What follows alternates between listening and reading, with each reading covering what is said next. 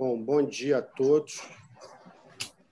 É, ainda, ainda há algumas pessoas entrando na sala de espera e, estão ingressando aos poucos, mas queria já é, dar o bom dia em nome do Centro de Estudos Jurídicos da Procuradoria-Geral do Estado e, e vou imediatamente passar a palavra ao coordenador do curso, professor Rodrigo Zambão, mas só para registrar que hoje é um, é um dia especial para a Procuradoria receber, ainda que virtualmente, embora a gente não possa estar tendo o privilégio do convívio presencial, receber, ainda que virtualmente, os professores Pedro Gonçalves e Egon Bockman Moreira, que são luminares do direito administrativo, do direito público em geral, é, no Brasil, em Portugal, e, portanto, há aqui uma, uma, uma espécie de, de fraternidade entre países, entre cidades. O Egon nos fala de Curitiba,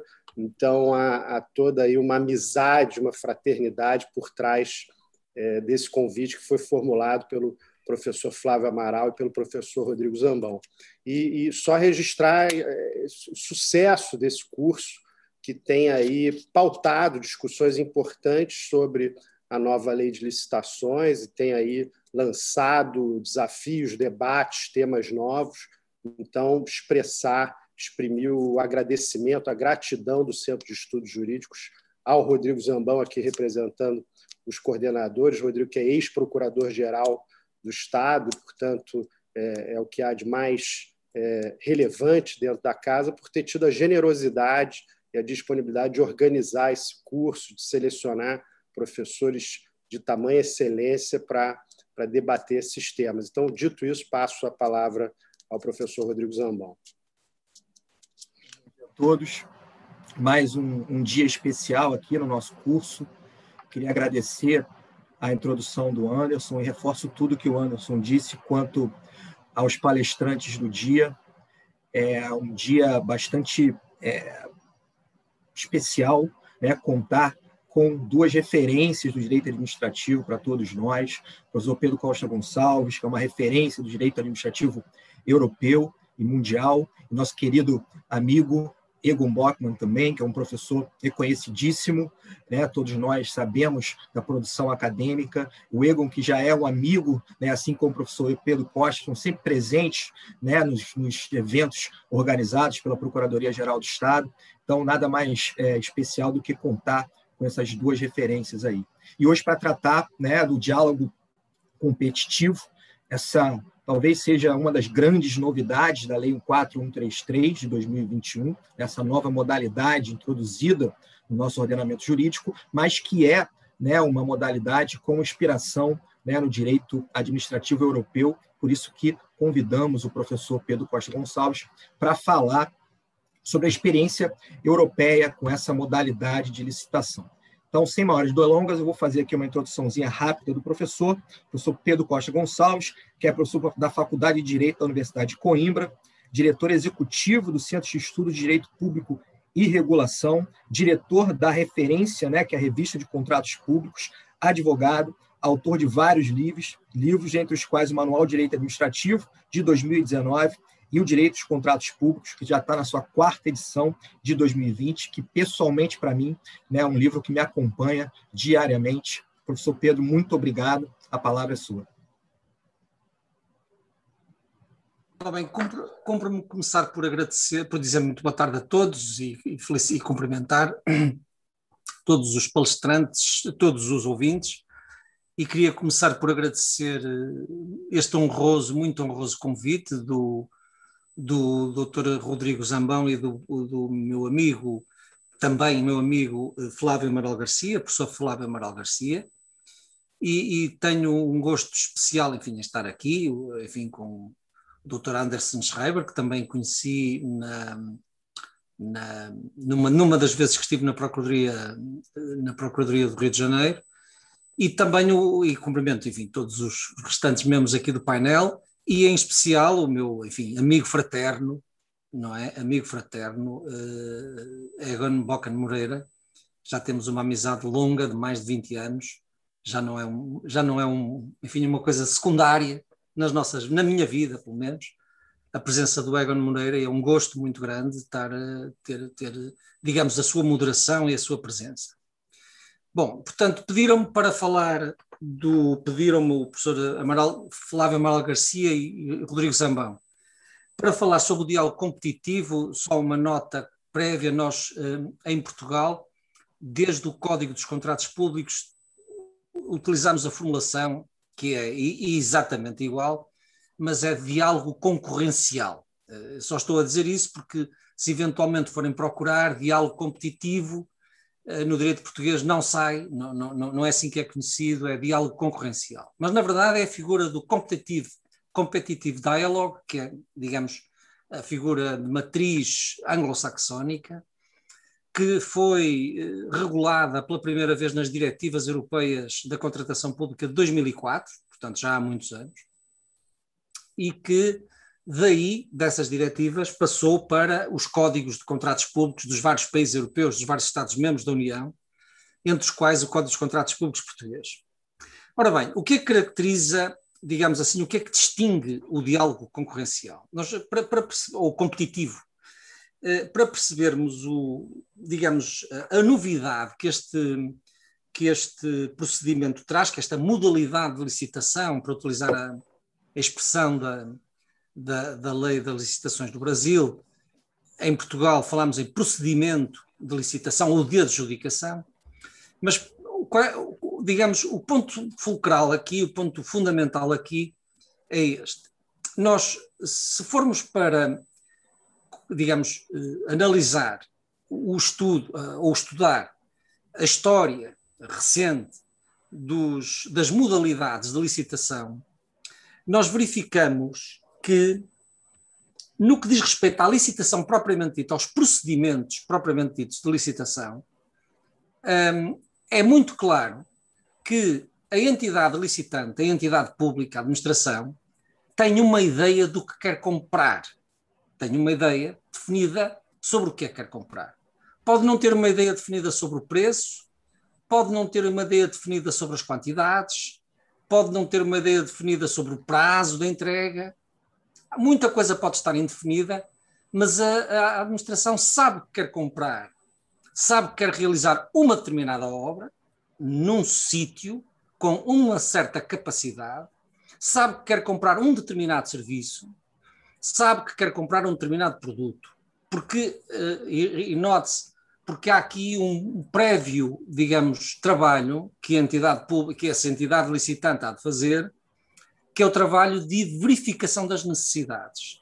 E, portanto, ela inventaria e, e, e digamos, e, verifica as necessidades uh, de, de, de, de, bens ou de serviços e em função disso vai depois à procura de obter esses bens ou serviços.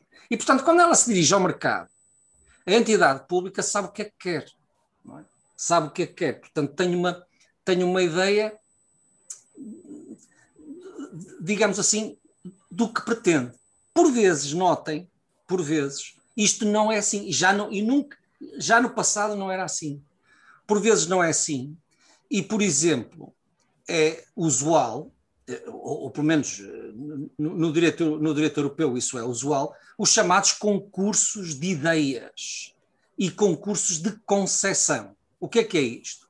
São, eh, digamos, eh, procedimentos, procedimentos autónomos em que, no fundo, a entidade pública pode lançar, a qualquer momento, pode lançar um, um digamos, um concurso, um procedimento para que lhe deem ideias, para que lhe deem, é, é assim que se chama mesmo, eh, no caso português agora, na, lei portuguesa, concurso de ideias, eh, e nas diretivas europeias, os chamados concursos de concessão. Concursos, portanto, de concessão, que significa, portanto, de eh, como é que se desenvolve um sistema informático, como é que se desenvolve, como é que se vai conceber um determinado edifício, como é que se vai conceber, um, por exemplo, um, centro, um, centro hospitalar, um hospital. Portanto, a entidade pública, então, nestas situações, ela não sabe, digamos assim, tem uma necessidade, é preciso um hospital, ou é preciso, Uh, ou é preciso pôr uma praça, digamos, criar uma, uma, uma estrutura, uh, digamos, de utilização coletiva numa determinada praça de uma cidade. Portanto, isto é uma, está inventariado, mas a entidade pública sabe que, este, portanto, detecta esta necessidade, mas não tem uma ideia definida sobre o modo como vai resolver o problema. E, portanto, o que diz o, o ordenamento jurídico, na sua visão mais clássica, digamos, da contratação pública, é isso. Faz um concurso de ideias ou faz um concurso de concessão e o mercado vai-lhe dar ideias e vai-lhe dar projetos, vai dar, eh, digamos, sugestões, pronto. E em face disso, reparem que estes procedimentos, o concurso de ideias e o concurso de concessão, não são procedimentos de compras. A entidade pública não está aqui a comprar um serviço. Está a comprar, se quisermos assim, entre aspas, não é? Está a comprar uma ideia. Tá? No fundo, ela até vai. O, o, normalmente, o correspectivo não se chama preço, chama-se prémio, não é? atribui um prémio aos, aos, aos mais bem classificados, um prémio, por exemplo, nesse concurso, ou a todos, eventualmente, um prémio de participação, a todos os que venham. Estes são procedimentos que suponho que no direito brasileiro também existirão, portanto, são procedimentos que se destinam, são procedimentos prévios à compra, prévios, e que se destina a entidade a, a, munir, a, a, entregar à entidade, à entidade licitante uh, ideias ou, ou, digamos, concessões sobre como é que se deve fazer uma determinada compra e o que é que se vai comprar a seguir.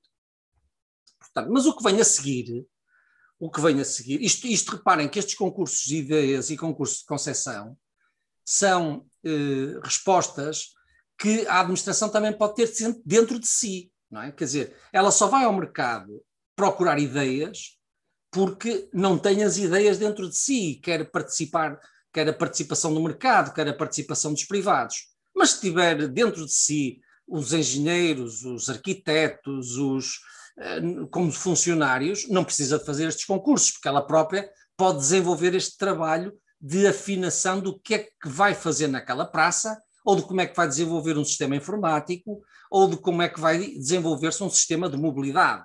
Eh, dentro de uma cidade. Portanto, ela pode fazer isso dentro de si. Seja dentro de si, através dos seus funcionários e servidores, seja através de um concurso, de, portanto, de uh, inputs que vai buscar ao mercado, em qualquer caso, um, há um momento diferente em que se vai, em que a entidade licitante diz: Eu já sei o que é que quero, já sei que sistema informático é que pretendo, já sei que sistema de mobilidade é que vou adotar, já sei que estrutura, uh, estrutura urbana que vou colocar numa determinada praça da cidade, e portanto agora vou para o mercado fazer um contrato de obras, um contrato de serviços e fazer uma compra, é? fazer uma aquisição, fazer uma compra pública. Ora bem, e portanto estas coisas estão separadas. Temos então um momento, digamos assim, uh, o, o, momento prévio de, de, de, de, assim, há um primeiro momento lá atrás, que é o momento da identificação de uma necessidade, da identificação da necessidade. Há um segundo momento que é o modo como essa, como essa necessidade vai ser satisfeita. Isto pode ser, pode ser feito dentro do, dos serviços administrativos, dentro da própria entidade licitante, através dos seus funcionários e servidores, ou através de concurso de ideias e concurso de concessão, definida a necessidade e definido o modo de a satisfazer. É simples, vamos comprar. A entidade pública vai comprar e vai lançar um procedimento, uma modalidade de licitação clássica, um modelo de competição, de ajuste direto ou de adjudicação direta, enfim. Mas ela vai ao mercado e diz assim: Eu quero é isto. E até em muitos casos, em muitos casos, ela define de forma precisa e rigorosa o que pretende, quer um detergente ou quer um produto com esta especificação. Aqui as especificações técnicas e todas essas, digamos, elementos e requisitos que estão ali a, digamos, a identificar, a dar a determinabilidade do produto ou serviço, são elementos aqui também que podem surgir para identificar o objeto. Pronto. Isto é o que se passa nos procedimentos no modo de contratação clássico. Portanto, o modo de contratação clássico prevê que, no fundo, a contratação pública, em sentido rigoroso, que é a aquisição, os procedimentos e as modalidades de aquisição, de escolha da proposta, de escolha da proposta mais vantajosa, isso pressupõe, nessa concepção clássica, que a entidade licitante tenha determinado de forma rigorosa o que pretende comprar. E, portanto, a partir daí vai iniciar-se, vem o edital, vêm os documentos e vai iniciar-se o procedimento.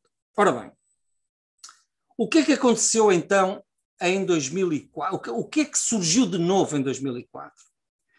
Foi, de, digamos, a criação de um procedimento, de uma modalidade, 2004 na, nas diretivas europeias, foi a criação de um procedimento, de uma modalidade de licitação que, no fundo, eu vou utilizar a palavra, depois logo veremos se consigo explicar bem, que é, no fundo, instituir uma parceria, uma parceria público-privada no procedimento de licitação. No próprio procedimento de licitação tem ali um, um elemento colaborativo e de parceria entre a entidade licitante e o mercado. O que, é que eu, o que é que eu quero explicar com isto? Vamos ver. No procedimento de diálogo concorrencial, uh, típico, eu estou a explicar o europeu. Não sei exatamente se, os, se o modelo brasileiro corresponde completamente a este modelo. Admito que sim, mas vão já ver que há aqui elementos muito caracterizadores deste procedimento de diálogo concorrencial ou diálogo competitivo no direito europeu. Há elementos muito, eh, digamos assim, que são muito próprios deste procedimento. Bom, o, o, que é que, o, que é que, o que é que eh, nessas diretivas de 2004, o legislador europeu em 2004, o que é, o que, é que definiu? Definiu isto. Nós, vai ser possível, uh, com este procedimento, o que se quis foi criar para as entidades licitantes a possibilidade de elas estabelecerem uh, conversações, diálogos, uma espécie de processo negociado, mas dialogado e evolutivo dentro do procedimento, digamos, com um faseamento evolutivo, em que, no fundo, a entidade adjudicante, a entidade licitante, vem dizer isto. Eu ainda eu, eu tenho uma necessidade, existe uma necessidade, mas a necessidade pode ser colocar uma infraestrutura numa praça de uma cidade, não é? Colocar uma infraestrutura numa praça, de, uma, uma infraestrutura, o modo de, de, digamos, de incorporar a praça dentro do ambiente daquela zona da cidade. É? Pode ser isto. Eu tenho necessidade, aquilo não está a funcionar, o trânsito não funciona bem, o, pedonal, o sistema pedonal pedestre não funciona bem e é preciso alterar o modo de funcionamento daquela praça o modo como aquela praça se insere no espaço, digamos, da cidade. E só para isto, para isto, eu vou lançar um procedimento em que, na verdade, quero ao mesmo tempo tudo, ou seja, quero ideias, quero negociar as ideias, quero, digamos, eh, trabalhar e ir, ir, ir num, num movimento colaborativo, ir evoluindo as ideias entre quem entre os concorrentes, entre quem quiser apresentar. A lei não lhe chama ideias, chama-lhes soluções. Soluções. São, os concorrentes propõem soluções. Não propõem propostas, propõem soluções. Soluções para quê? Para um problema, para uma dificuldade, para uma. Para uma eu também lhe poderia chamar quase sugestões, não é? é no fundo, isto. Que é, no fundo, para permitir que a entidade pública, com base nessas soluções que são propostas pelos concorrentes e que depois vão ser trabalhadas e vão ser negociadas e evoluídas, digamos, vão sofrer uma evolução durante o próprio procedimento, e há um determinado momento em que a solução se estabiliza e então a entidade pública passa a saber exatamente o que é que pretende. E passamos então para a fase seguinte, que é a fase de, vamos dizer assim, dentro do mesmo procedimento, com os concorrentes que lá estão, é dizer assim, agora façam uma proposta para esta solução. Estão a ver? Tá, é, é este o, o sentido, digamos, do procedimento de diálogo concorrencial. É o de, um, o competitivo, é o de chamar o mercado, chamar os operadores económicos, digamos assim, os operadores económicos, a contribuir para o desenho da solução final. Não apenas a contribuir com uma proposta para uma solução que a entidade licitante já conhece, é contribuir para o desenho final, da solução final que eles próprios depois, à qual eles próprios depois vão concorrer na fase de execução, digamos assim. E, portanto, o procedimento de concorrencial vai ter várias fases. É? Vai ter várias fases. Ser, é um procedimento complexo, é um procedimento moroso, não é? que se prolonga muito no tempo. Tem vários, tem a fase das soluções, tem a fase da, da, da apresentação das soluções, cada concorrente apresenta a sua solução, a sua ideia, no fundo, para, aquela, para a satisfação daquela necessidade. Cada concorrente vai depois dialogar, conversar com a entidade adjudicante, com a entidade pública, com a entidade licitante. Depois vai estabilizar a solução, diz a solução é esta, e então agora os concorrentes, digamos, vão apresentar propostas. Agora, a proposta para aquela solução é, vamos, a, a praça vai construir-se e refazer-se nestes termos, depois desse processo de, de, de diálogo e de, e de conversações, conversações definiu-se, a praça vai se reconstruir nestes termos, e agora digam lá como é que vocês, diz a entidade licitante aos concorrentes, digam lá propostas. Propostas em função do prazo, em função do preço, em função de, enfim, do que for, não é? Do que, do que a entidade licitante entender que é ali relevante. Ora bem, este procedimento tem eh, como é que eu hei de explicar isto? Tem, um, tem riscos para a entidade adjudicar, para a entidade licitante, quer dizer, tem riscos porque, na verdade, ela inicia um procedimento, reparem, eh, sem uma solução definida e, portanto, eh, sem saber exatamente o que é que vai acontecer e qual é o projeto que vai ser, digamos, eh, consolidado durante o procedimento. Portanto, há aqui o risco disto abortar, não é? Há o risco de nenhuma solução é necessária, o procedimento abortar, ou de serem soluções muito dispendiosas, ou serem uh, soluções quer dizer, que não se consegue encontrar uh, utilidade, enfim, portanto, muitas situações podem aqui ocorrer. E, portanto, o, isto por um lado. E por outro lado, é um procedimento difícil de arquitetar, digamos assim, de, de, de, de conceber do ponto de vista da igualdade concorrencial, da igualdade competitiva.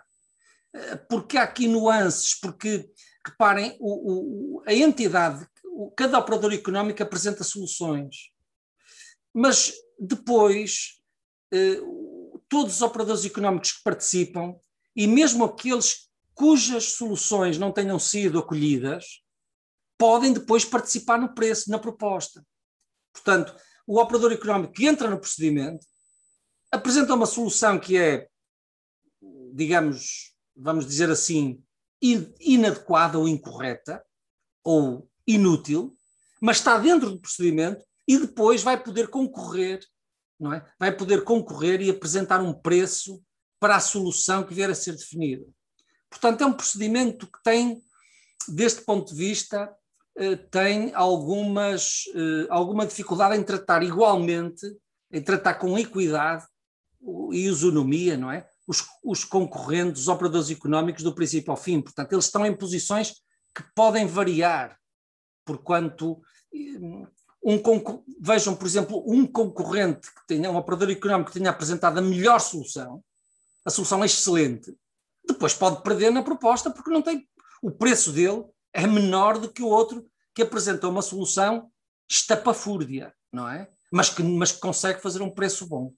Portanto, hum, tem esta, tem esta, digamos, a geometria do procedimento não, não, não se afeiçoa, não é?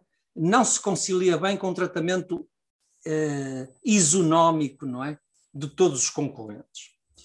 Um, e, portanto, e, portanto, o legislador, o legislador europeu e, consequentemente, o legislador português, foi especialmente cuidadoso e especialmente restritivo quanto à possibilidade de utilização deste procedimento. Isto é, este procedimento, esta modalidade de licitação, é,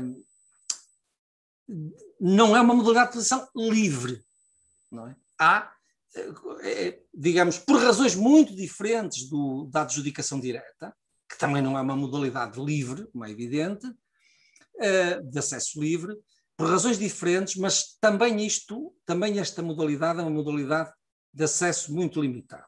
Bom, e então, o que é que, diz a, a, o que, é que dizem as diretivas e a lei portuguesa sobre isto?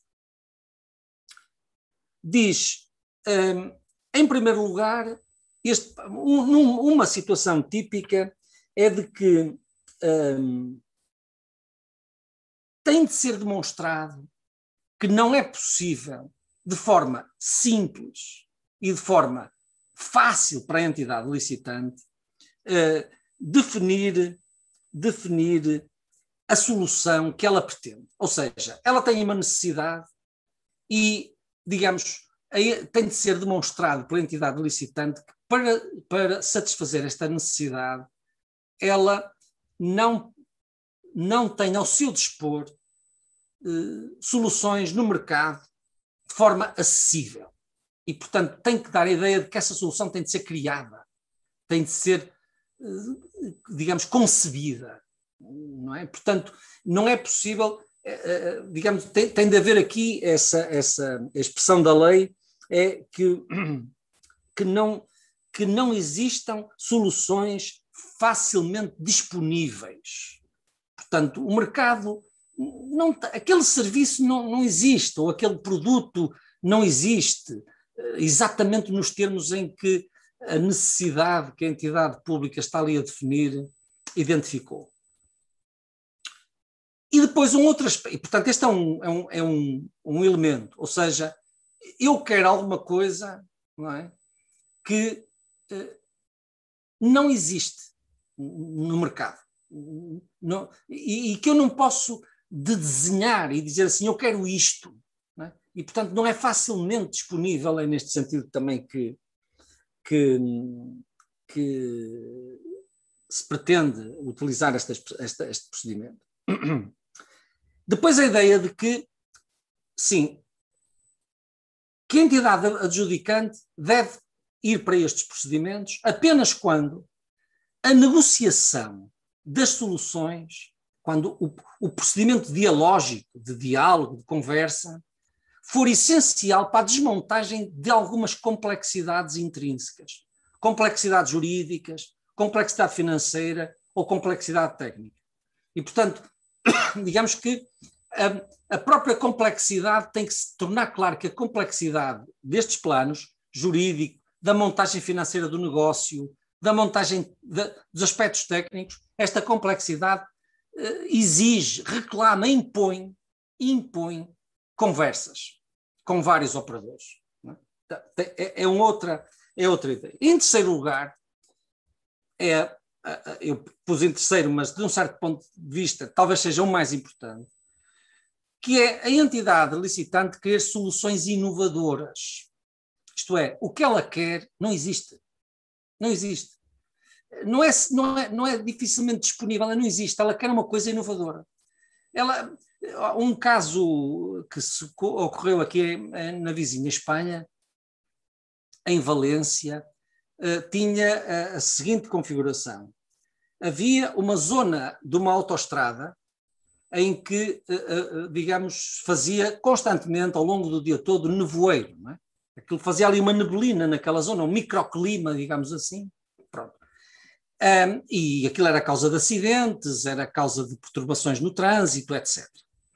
Bom, e o que é que a entidade abriu um procedimento de diálogo concorrencial, para, diálogo competitivo, para quê? Para, para que se descobrisse uma solução inovadora que pudesse, digamos, resolver aquele problema. E, e dizer assim: eu abro o procedimento para se descobrir esta solução e, e, e, esta, e, a descoberta desta solução vai dar lugar a uma resposta através da aquisição do serviço ou do produto que depois se vai fazer, seja a criação de um, de um enfim, e depois apareceram muitas soluções. Apareceram soluções como, digamos, isolar aquela parte com um túnel uh, artificial, uh, como colocar uns, uns, umas turbinas para espalhar o, o, o, digamos, o nevoeiro, enfim, apareceram várias soluções e estão a ver que as soluções, este é outro problema deste procedimento que há bocado não referi, é que as soluções podem atirar para coisas completamente diferentes, quer dizer, como este exemplo mostra, é? Nós tanto podemos ter, para este caso, uma empresa a dizer eu levanto, resolvo o problema do nevoeiro, da neblina nessa zona da autoestrada com máquinas, com turbinas, a espalhar e, a, digamos, a, a, a, como é que dizer, a, diluir não é? a nuvem, digamos assim. Outra diz, não, isso não é possível, tem que ser com água. Outra diz, tem que ser com um túnel, percebem? Portanto, este é outro problema deste procedimento, é que ele pode criar soluções que são muito, pode criar soluções que dão origem até a contratos diferentes.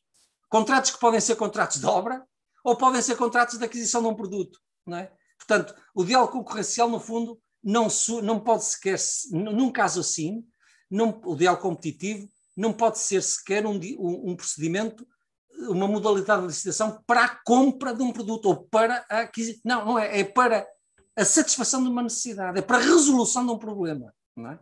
é para a resolução de um problema. É como é que eu vou resolver o sistema de trânsito na, naquela zona da cidade. É? E, portanto, não sei, pode ser necessário fazer obras, pode ser necessário pôr um sistema de eletrificação e não sei, pode ser o mercado que me diga, os operadores económicos que digam, que deem ideias, que deem sugestões. E em função disso depois vamos concorrer, vamos, vamos, vamos celebrar um contrato. Tudo dentro do procedimento. Estão a ver? Tudo dentro do mesmo procedimento, com aqueles operadores económicos que apresentam soluções e depois vão apresentar propostas. Propostas de preço e propostas técnicas para, entretanto, aquela solução que já foi definida. Ora bem, e como vos disse, portanto, então, soluções inovadoras, também soluções inovadoras. E isto faz aqui uma ponte para uma outra, para uma ideia que é uma ideia muito cara agora na contratação pública europeia, digamos assim, agora, quer dizer, desde 2014, agora não 2004, mas desde 2014, que é a ideia da inovação. A inovação. E, aliás, o tempo que estamos a viver, por exemplo, é um tempo em que, na verdade, eh, se suscita a exigência de uma contratação de inovação, eh, por exemplo, a contratação para eh, o desenvolvimento de vacinas, como foi o caso da contratação que os vários Estados e que a União Europeia fez para o desenvolvimento das vacinas para a Covid-19. Pronto, mas o que é que se passa? E, portanto, o tema da inovação é verdadeiramente um tema central na contratação pública atual. Uh, e, e, que, e, que, e que põe este problema quer dizer, não é, não é para este problema, uh, coloca um desafio para as próprias modalidades de licitação. Não apenas para a compra em si mesma, não é? mas para as próprias modalidades de licitação. Porquê? Porque a entidade pública não sabe o que está a comprar. De novo, ela o que sabe, é a única coisa que sabe, é que quer resolver um problema. É o problema, agora é o problema da saúde, não é? Ela quer resolver um problema, mas não sabe ela, o, o, que ela pode mais fazer é, é, fazer um contrato com uma empresa e dizer assim: investigue, faça pesquisa, faça o que for possível para encontrar uma vacina.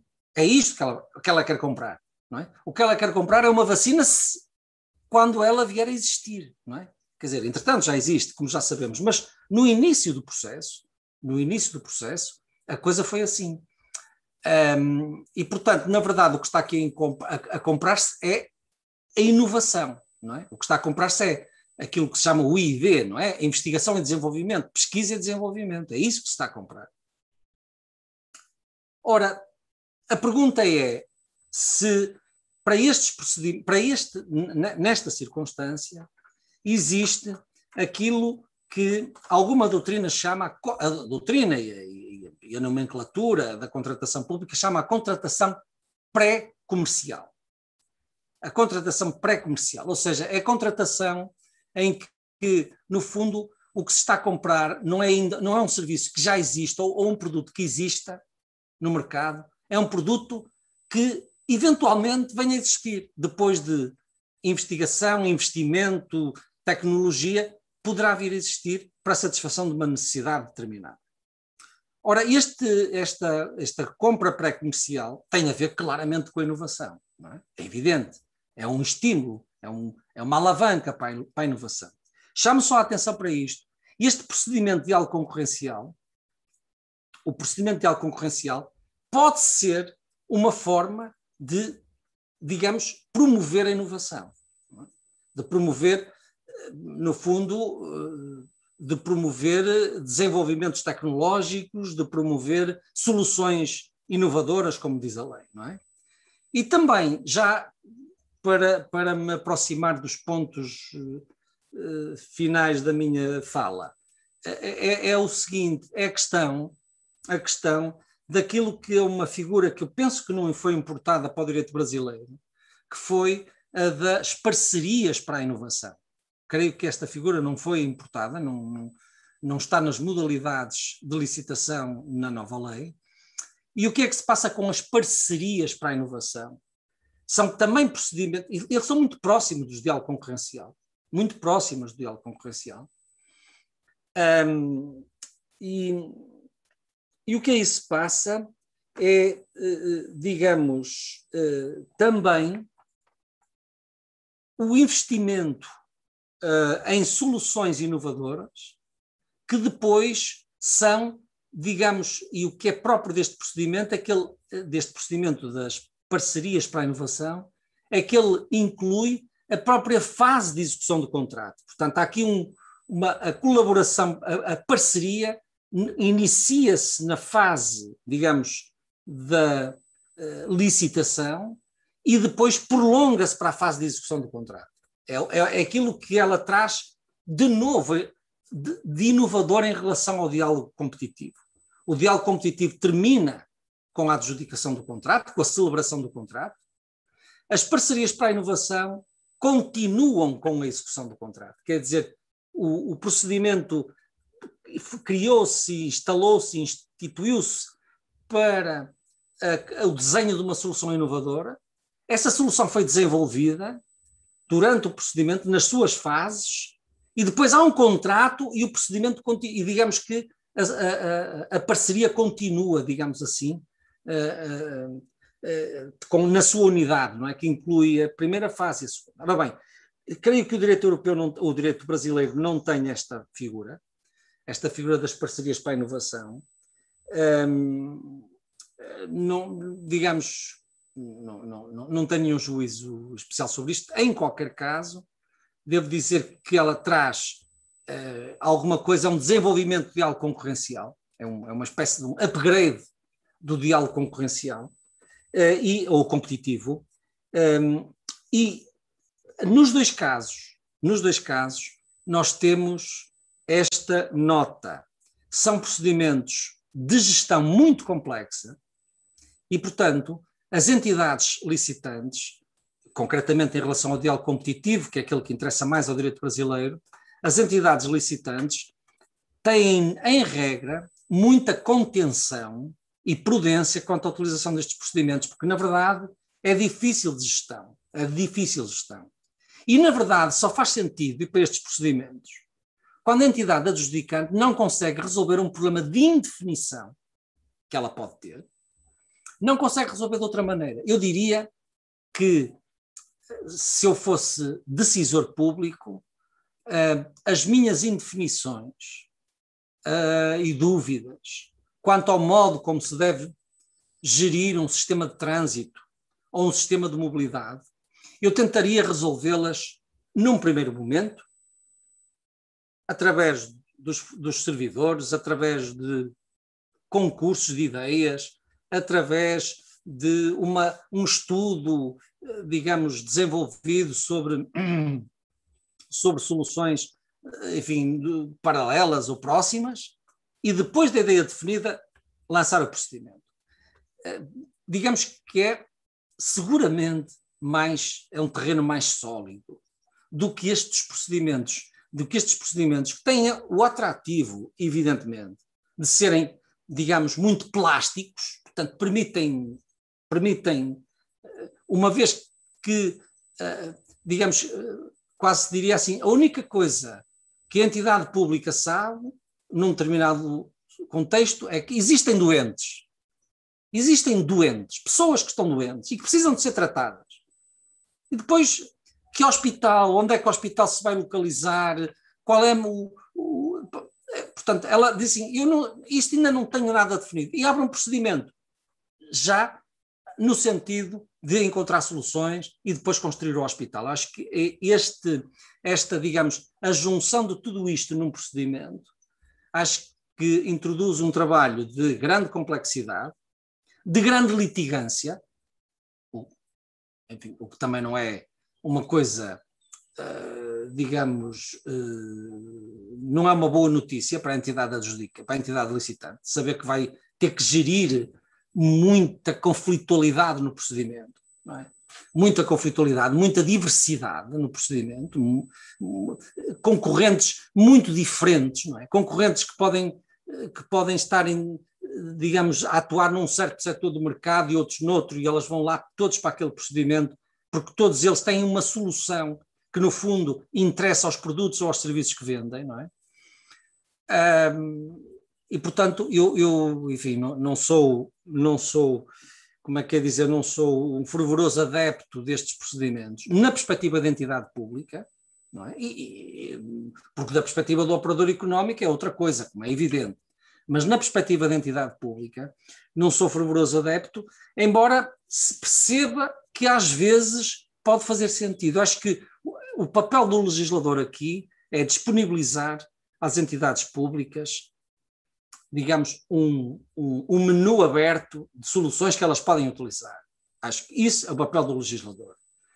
Mas o papel de um, de um gestor prudente eh, não é o de desatar agora a fazer diálogos competitivos, hum, digamos, de forma uh, imponderada, e, e, e, porque, na verdade, são procedimentos difíceis de gerir, são procedimentos com muita litigância, e são procedimentos que, na verdade, não devem ser utilizados a não ser em casos muito especiais, em que se percebe que a indefinição a indefinição da entidade licitante vai ser resolvida lá dentro do procedimento, quer dizer, em que se percebe que o procedimento é a forma correta para resolver aquela indefinição e, portanto, que ele tenha essa capacidade, digamos, de, de, gerir, de, de gerar a solução, é? de gerar a boa solução. e, portanto, enfim, eu, eu, diria, embora isso não, tenha, não me tenha sido pedido, mas eu diria que prefiro que uma entidade pública lance procedimentos de contratação em função de objetos determinados, que foram determinados previamente, através do trabalho rigoroso e exigente que, ela, que a entidade pública teve que fazer, do que, digamos, a partir da identificação de uma necessidade, partir logo para um procedimento e, e vamos resolver dentro do procedimento. O procedimento vai resolver tudo. Vai dizer qual é a solução, quais são as soluções, nós vamos pensar, há uma, há outra, há outra, e depois e depois, dentro do procedimento, fazer as propostas, fazer, fazer, encontrar essa solução, defini-la, identificá-la e depois lançar as propostas. Acho que isto é talvez demais. Na minha vida de advogado, devo dizer, eh, mostra-me uma coisa: o procedimento de concorrencial em Portugal não é um, eh, enfim, é um procedimento sem grande sucesso. Quer dizer, não, não é utilizado na prática pelas entidades públicas, por estas razões que eu acabo de referir, por estas razões que eu acabo de referir, e porque, na verdade, na verdade, sobretudo desde a revisão do Código de Procedimento de 2017, passamos a ter os concursos de ideias que, e, e, independentemente disso, quer dizer, há um trabalho de, de, de reflexão e de, de, estudo e de pesquisa que a entidade pública deve fazer previamente e, e, e aparentemente em Portugal prefere-se isso. É? E também, aliás, devo dizer que o próprio direito estrangeiro europeu também não é, digamos, frutuoso em matéria de diálogo concorrencial. Não é assim uma coisa abundante, abundante não é? Existem exemplos para sistemas de mobilidade, sobretudo ligados à, à, à problemática das smart cities, não é? Das cidades inteligentes, portanto, sistemas que permitem, digamos, desenvolvimento tecnológico, sistemas de mobilidade elétrica, sistemas, aí existem formas, mas são, são digamos, eh, como é que é dizer, hum, eh, nichos, nichos de, de, de, evolução tecnológica em que, na verdade, eh, o, o, o que está em causa é a descoberta, não é da solução em uma solução, como é que é de explicar, de uma solução toda ela inovadora, está em causa especificidades, aspectos que, que, têm que ser solucionados aqui ou ali. Estão a ver? Quer dizer, é mais isso, eh, e é sobretudo a esse nível. Outro setor também é saúde. Na saúde, no setor da saúde e do desenvolvimento da, digamos, das práticas hospitalares e, da, e do modo de gestão de hospitais e tal, também é um setor onde o diálogo competitivo é utilizado. Portanto, setor da saúde e setor das cidades inteligentes, digamos, da, do, que me, do que me ocorre, não é? São as situações em que, em que isso é mais frequente. Então pergunta-se, então como é que a administração, como é que a administração pública, o Estado, não é? Como é que fomenta a inovação? É? Qual é o instrumento para fomentar a inovação? Eh, que é o tal problema europeu que vos disse há pouco. Bom, eh, o fomento à inovação faz-se, em grande medida, através de passar dinheiro para as empresas e para o mercado e para, as, e, para as, e para as companhias, quer dizer, é através disso, é o dinheiro público que tem que ser carregado para lá. Eh, bom, isso faz-se através da tal, das tais compras pré-comerciais, não é? Através dessas uh, compras, no fundo, em que o Estado vai, vamos dizer assim, subsidiar ou comprar, se quiserem, uh, serviços de, de, de pesquisa e desenvolvimento, não é? De investigação e desenvolvimento, e, portanto, isto é que o Estado vai fazer. Isto, no, no, no fundo, um, no fundo, a inovação passa em grande medida por criação de soluções experimentais, não é? E a criação de soluções experimentais que ainda não existem no mercado, a tal compra pré-comercial, não tem nada a ver com diálogos concorrenciais nem com parcerias para a inovação. Tem a ver com descarregar dinheiro em quem, em quem, sabe, em quem sabe fazer pesquisa e sabe fazer investigação tecnológica é isso, é, é, é esse o ponto. E, portanto, um, é mais por aqui que me parece que a inovação se faz, não é? Por, por, por contratos, chamados contratos de I e D, não é? Contratos de investigação e desenvolvimento, Research and, and Development, development eh, portanto, esses, esses são os. É é, é o mecanismo, não é? O mecanismo para fazer essa. Para fazer, para fazer o apoio à inovação, o apoio público à inovação. Pronto, e eram estas as ideias fundamentais que queria, que queria partilhar. Ah, depois há, evidentemente, umas especificidades, umas tecnicalidades da própria, digamos, do próprio funcionamento do, do procedimento, mas eu acho que isso não é adequado, porque são aspectos muito particulares. E, e portanto, eram estes os pontos, uh, os pontos que queria. Enfim, eu ainda não disse às, aos, aos senhores ouvintes, que já estão num número muito elevado, que hum, vou ter que sair agora daqui a cinco minutos, quatro, cinco minutos, mas de, de, e ficará então, enfim, uh, uh, o meu colega e amigo uh, Egon e o, e o Rodrigo também, um, e, e, depois eu voltarei, enfim, para quaisquer questões que queiram colocar, daqui a cerca de 20 minutos, 25 minutos. E muito obrigado. Professor, nós aqui temos que agradecer pela belíssima exposição.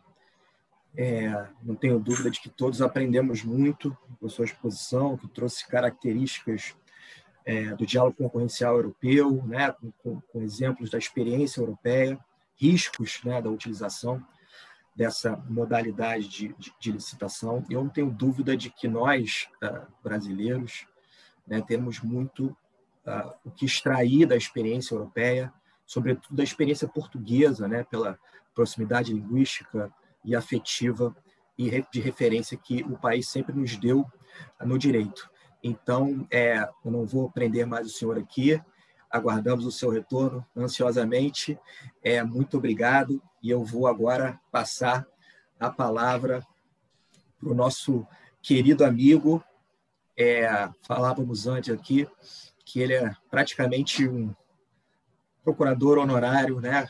colega, amigo da nossa instituição, Falei para ele que, que, tomar cuidado, porque se ele vira procurador honorário, ele já ganha uma pilha de processos junto. Aí falou que quer ser procurador aposentado honorário, então a gente negocia e fica assim, Ego, muito obrigado. O Flávio teve é, um problema pessoal para resolver e o Ego prontamente é, se dispôs a substituir o Flávio. É, como eu brinquei no chat, sai o Ronaldo, entra o Romário, então é, estamos muito bem servidos. O Egon, que é uma referência, é um grande amigo, e é professor de Direito Econômico da Faculdade de Direito da UFPR, advogado, mediador, árbitro e, e autor de obras de referências para todos nós, obras de processo administrativo, licitação, concessões, além de muitos artigos que sempre nos inspiram e nos ajudam no dia a dia né, de quem lida com direito administrativo. Ego, muito, muito obrigado. Quando eu digo que esse curso foi é, basicamente é, construído na base da amizade de pessoas que né, se disponibilizaram o tempo escasso para nos ajudar. Ego, muito obrigado. A palavra é sua. Bem, bom dia, bom dia a todas e todos eu gostaria de, em primeiro lugar, ressaltar o afeto e o carinho que eu tenho pelos meus amigos da, da Procuradoria-Geral do Estado do Rio de Janeiro, e não é de hoje.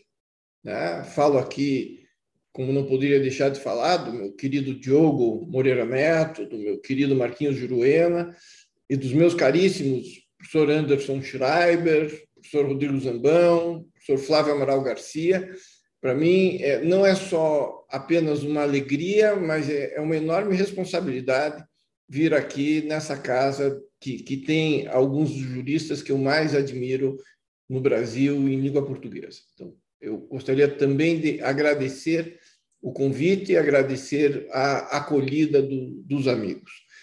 É, também é uma, uma enorme responsabilidade falar depois do Pedro. Né? Falar depois do Pedro é, é, eu diria até que é covardia, mas eu vou tentar, vou tentar me comportar para pelo menos honrar a fala do, do Pedro Costa Gonçalves, para quando ele voltar a gente poder conversar a respeito. Eu preparei aqui uma apresentação. Por gentileza, digam-me para mim se está funcionando, se está se tá ótimo, ótimo. A respeito do, do, do diálogo competitivo na, na modelagem brasileira, por assim dizer. Tá? E como é que vai ser a minha, a minha exposição aqui, a estrutura da minha exposição? Eu vou falar a respeito do, da administração antiga versus a administração que nós temos hoje, a administração contemporânea. Eu vou dar um passo avante para investigar, para cogitar com vocês, para debater com vocês se licitar, o que significa licitar, afinal de contas, né? Se licitar pode se aproximar da ideia que nós temos de negociação, para tentar explicar, no caso brasileiro, a, a, razão de ser do diálogo competitivo. Para que, que ele serve em território brasileiro?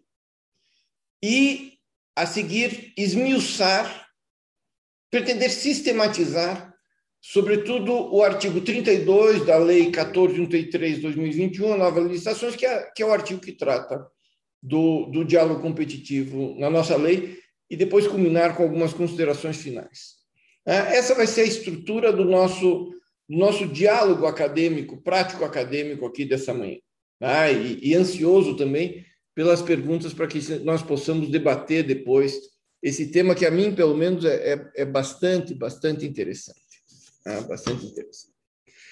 E eu vou começar falando de um lugar distante em que as pessoas tinham hábitos estranhos. Eu vou começar a falar da administração pública antiga. Da administração pública que não existe mais, mas que ainda reverbera em, em algumas das nossas compreensões do direito administrativo. E, o que é essa administração pública antiga? A administração pública que é a administração que gerou boa parte dos manuais de direito administrativo que nós usamos hoje no Brasil, né? que é uma administração pública daquela era que eu chamo da era da simplicidade administrativa, em que as coisas eram razoavelmente simples, era um mundo em que se supunha não haver uma simetria de informações, era um mundo em que a administração pública era onisciente, às vezes onipresente e às vezes onipotente. Mas era uma administração pública em que seus quadros funcionais, especialmente os quadros técnicos funcionais, dispunham de todas as informações necessárias e suficientes à solução dos problemas de direito administrativo. Isto é, é, é uma administração pública em que o edital era efetivamente feito interna corporis. Tanto que na, na 8666, isso gerou um, um, um certo um certo abalo, uma certa confusão, quando, por exemplo, no procedimento de manifestação de interesses, ou quando, por exemplo, na, na lei de PPP se admitiu a, a, a interação público-privada quando a formatação do, do modelo do edital. É, se, é, se, se teve uma enorme restrição a isso, sobretudo em decorrência do artigo 89 seguintes da, da Lei 8666, que, que imputam como criminosa a conduta de quem participar da formatação do edital, participar da licitação depois. Né? É, era um mundo em que, eventualmente, as soluções de conflitos, porque, digamos assim, os fatos eram usuais, os contratos eram usuais, as modelagens eram normais. Se porventura houvesse conflitos, esses conflitos poderiam ser levados ao judiciário que o judiciário os resolveria a contento, em prazo adequado. Ah, inclusive por mandado de segurança, que era questão de direito líquido de servo. É, era um mundo, portanto, que vivia e convivia bem com algumas empreitadas simples de obras públicas, com a prestação de alguns serviços, é, serviços contínuos, mas que já se dispunha do volume de informação necessário suficiente para a formatação desses serviços e que também as obras eram passíveis, como eu já disse, de, de formatação por meio de, de, de, projetos básicos e de projetos executivos feitos interna corporis. Tá? Claro que nós já não vivemos mais nesse mundo antigo, nesse mundo estranho, que as pessoas tinham esses hábitos de simplificar as coisas. E isso eu peço licença para, sublinhar que é muito importante a compreensão de que nós não vivemos mais nesse mundo. E é muito importante, e eu vou insistir nisso, para que nós possamos compreender a nova lei de licitações. Porque, com, com a devida licença ao meu professor Anderson Schreiber, seria o mesmo que interpretar o atual Código Civil à luz do Código Civil de 16. Seria o mesmo que, que, que tentar interpretar o Código de Processo Civil de 2015 do, do, né, o atual Código de Processo Civil, à luz do Código de Processo Civil de 73, ou quiçá do Código de Processo Civil de, de, de, de, de 39. Tá? Essa interpretação retrospectiva, que o professor Barbosa Moreira, do Rio de Janeiro, falou, é, que o sujeito é, valoriza a experiência pretérita e cobre com véu os desafios futuros, ele não se adequa aos desafios da administração contemporânea. Ele não se adequa às necessidades e à positivação constante da Lei 14133. Porque nós vivemos, salvo exceções, salvo pregão, salvo empreitada de obras simples, salvo prestação de serviços razoavelmente conhecidos, nós não vivemos numa era da simplicidade. Nós vivemos numa era da complexidade administrativa.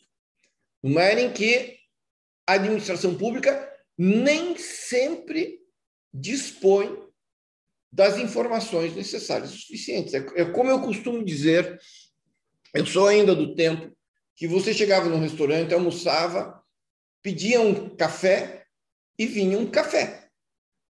Hoje você pede um café e vem uma pergunta.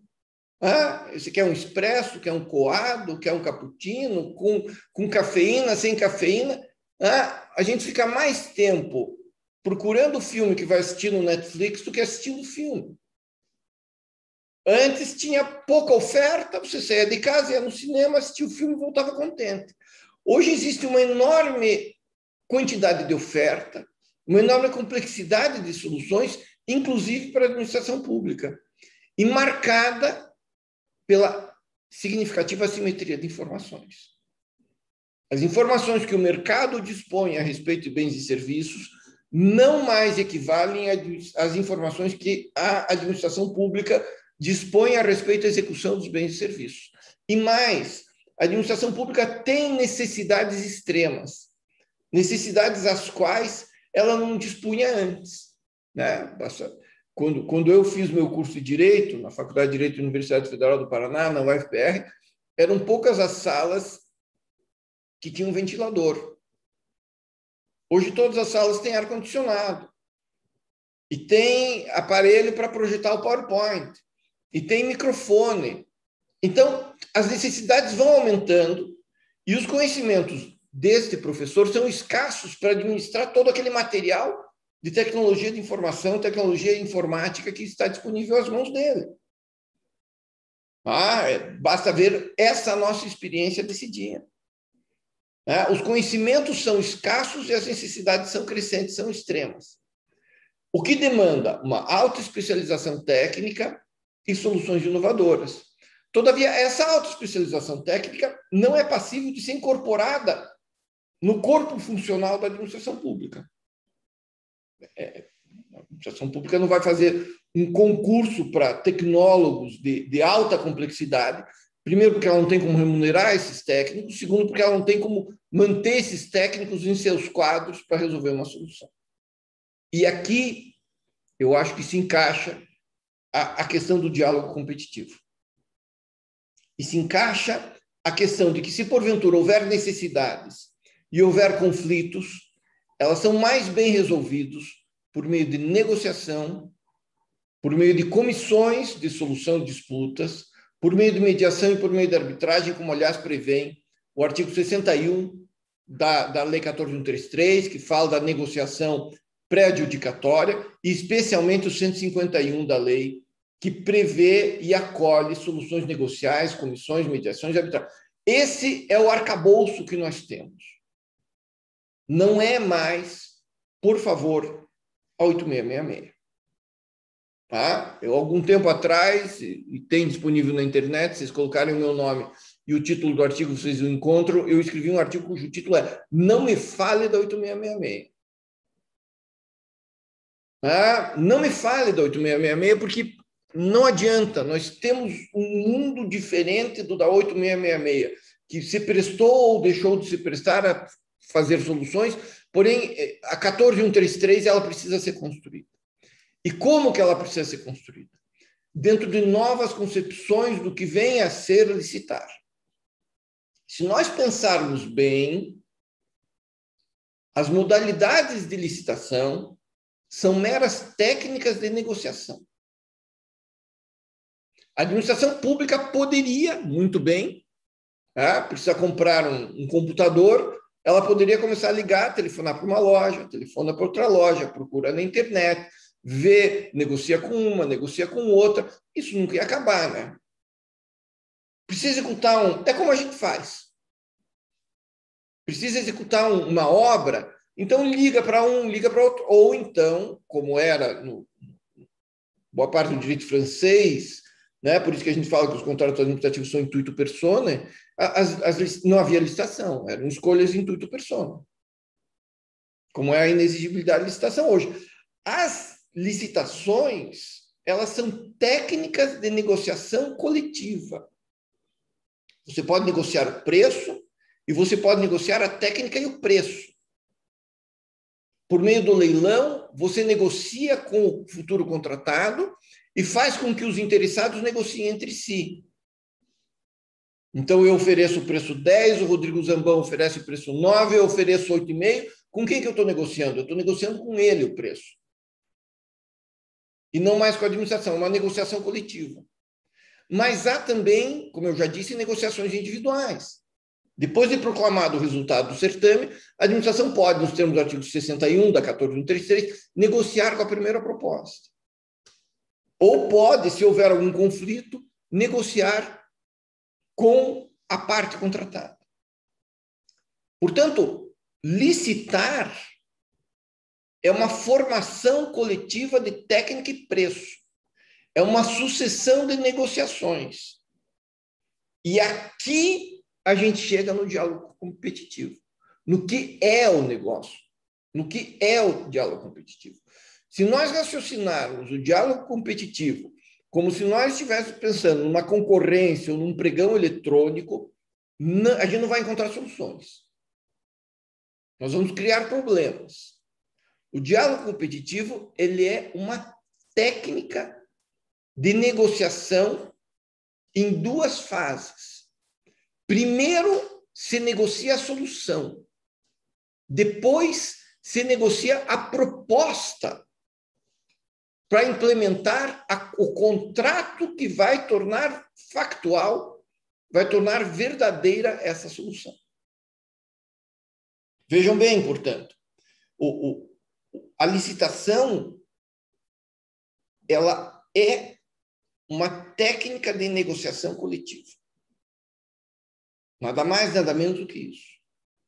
Você negocia preço, você negocia serviço, você negocia qualidade, se negocia o prazo, ah, você estabelece algumas premissas e procede à negociação.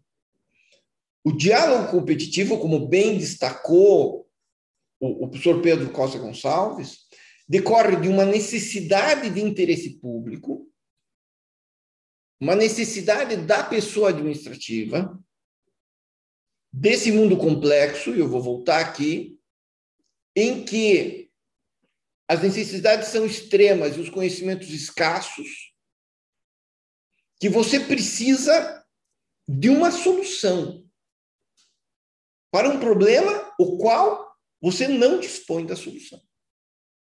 E aqui é muito importante o exame do caso concreto. Ah, o exame do acesso às informações. Ah, mas essa é uma questão que o, a Argentina já experimentou uma situação semelhante e tem disponível online que a solução é essa. Então, não é diálogo competitivo. Que o Estado do Rio de Janeiro já resolveu. Que o Estado de, de, de Mato Grosso já resolveu. Que o Estado do Paraná já tem uma solução. Então, não é diálogo competitivo. É uma questão de assimetria de informações. É uma questão de você acessar os dados disponíveis no mercado. E isso, quem sabe, assim espero, muito embora haja quem, quem esteja é, se opondo a essa solução, e eu respeito imensamente a oposição, mas isso, essa simetria de informação, isso vai ser atenuada, não vai ser extinta, mas vai ser atenuada com o Portal Nacional de Contratações Públicas.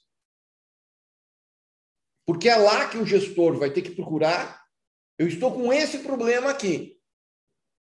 Tá? Eu vou no Portal Nacional, eu procuro se alguém já enfrentou uma questão semelhante. Se não encontrar lá, procura no grupo de WhatsApp, né? E daí no grupo de WhatsApp sempre tem uma resposta. Qual é a razão de ser, portanto, do diálogo competitivo? E eu, eu, eu estou, vejam bem, caríssimas e caríssimos, eu estou tentando construir para que nós possamos interpretar adequadamente a lei. Não adianta eu chegar aqui para mim, ah, o artigo 32 diz isso, o artigo 32 diz aquilo, o inciso 1 diz isso, o inciso 2. Não, vamos, vamos ver o que, que é para a gente poder interpretar a lei. Né? O, o, diálogo competitivo, a razão de ser dele, é, é, é expressada nessa, nessa, primeira sentença. Eu conheço a necessidade, mas eu não conheço a solução. mas eu não tenho como aceder à solução. Ela não está acessível para mim. Ela não está disponível. Dentre as alternativas que eu tenho conhecimento em território nacional ou na procura internacional, essa é uma solução que, que não existe. É, é como, como no exemplo que, que o meu querido amigo e sempre professor Pedro Costa Gonçalves falou da, da questão da neblina em uma determinada situação. É? Aqui eu preciso de uma solução tecnológica que eu estou há anos enfrentando tragédias e ninguém me deu uma solução. Vamos, vamos provocar o mercado para ver se o mercado. E por isso, vejam bem como é importante nós concebermos a questão da negociação. Se negocia uma solução vantajosa para o interesse público. É como o meu mestre, Diogo Moreira Neto, escreveu a propósito de, de negociação e de mediação com a administração pública. Não se negocia o interesse público, se negocia a solução para concretizar o interesse público. É diferente, é especial. Se negocia, vejam bem, a solução que concretizará o interesse público, porque a administração pública não tem condições de por si só, mediante o instrumental que ela dispõe, é, resolver o problema. A gente vai ter que, portanto, revestir isso de uma compreensão quanto à discricionariedade da negociação, blindar, portanto, o gestor público da competência privativa discricionária de negociar, essa competência privativa discricionária há de ser reforçada. E nós vamos ter que aprender a, conviver com soluções out of the box. Ah, porque o, o, a solução é para o problema da impressora, eu preciso da tinta com essas qualidades, ou para o problema da obra, eu preciso do projeto básico e do projeto executivo. Isso, isso já existiu. Aqui são soluções out of the box, que decorrem da criatividade do mercado, da criatividade dos agentes públicos, e geram soluções de ganha-ganha. Vejam, vejam que interessante, porque, na verdade, as soluções de, de, de, de, de, de concorrência, de pregão, são soluções que você vê, se me permitem a imagem, a pizza e ver quem vai ficar com a fatia maior. Né? Se, se o teu preço é menor, se o teu preço é menor, eu fico com mais receita no orçamento público. Se, se eu consigo negociar uma solução técnica melhor, não. Aqui são soluções que criam valor para ambas as partes. E, eventualmente, o parceiro privado, o, o, a pessoa privada, vai ter interesse em prover uma solução que seja uma inovação tecnológica que lhe gere alguma vantagem no mercado lato senso. Então, ele vai ter interesse em outras questões. E como é que isso funciona na lei 14133 de 2021? Como é que isso se revela? Ele vem desde as definições, que o artigo 6 tem lá uma lista telefônica de definições, tá? o inciso 17 trata a definição da modalidade de licitação, que é o diálogo competitivo. E como é que funciona isso? Como é que funciona isso? Modalidade de licitação para contratação do quê? Obras, serviços e compras em que a administração pública ela dialoga, ela negocia com licitantes previamente selecionados mediante critérios objetivos. E que critério objetivo que a gente está falando aqui? Ah, se o sujeito tem condição econômica, se ele domina a técnica. Amanhã a Procuradoria do Estado do Rio de Janeiro lança um edital para, sei lá, acabar com o nevoeiro no Santos Dumont. E vai lá o Egon apresentar uma proposta. Não, espera um pouco, Egon. Você não sabe nada disso. Você não tem nenhum histórico. Qual é o teu critério? Qual é o checklist que eu preciso para que o sujeito me ofereça uma proposta consistente. E qual que é essa proposta? Para desenvolver uma ou mais alternativas. E quando acaba isso, e a gente vai ver com, com exatidão em seguida, quando acaba isso, quando acaba esse diálogo, quando acaba a negociação, eu vou fazer a outra negociação, a negociação do preço. Está claro até aqui? E vejam, o artigo 28, inciso 5 ele define, isso aqui tem estatura de, de concorrência, tem estatura de leilão, tem estatura de concurso, tem estatura de pregão. É uma das modalidades de licitação. O artigo 32 é o que nós vamos examinar com mais detença na nossa conversa de hoje. E os artigos 189 e 80, 180, aqui é muito interessante. Eles levam o diálogo competitivo para a concessão e PPP. Concessão e PPP, e aqui também a 1433, a gente pode falar em procedimento de manifestação de interesse. Manifestação de interesse é outra coisa. Tá? Manifestação de interesse, procedimento de manifestação de interesse não é diálogo competitivo. É um procedimento pré-licitatório. Né? Que pode resultar numa proposta que seja interessante e que pode resultar numa proposta que não tem nada, que dê é, desperdício de dinheiro e desperdício de energia. Ah, o diálogo competitivo não. É uma modalidade de licitação. Isso é importante ficar claro. É uma, e é uma licitação faseada. Tem duas parcelas, duas partes. Né? A gente precisa diferenciar isso. Ah, então vamos lá. Onde que está na lei? Basicamente. E depois tem as partes de, de, de da, da, da, tipificação da, dos ilícitos penais, que aí eu não é comigo. Né? Então, artigo 6, artigo 28, artigo 32, 179 e 80. Já arrumamos o ambiente, podemos mergulhar no 32. O que, que o 32 traz? Eu não vou trazer o texto da lei para vocês aqui. Eu tentei sistematizar o que os dispositivos legais dizem.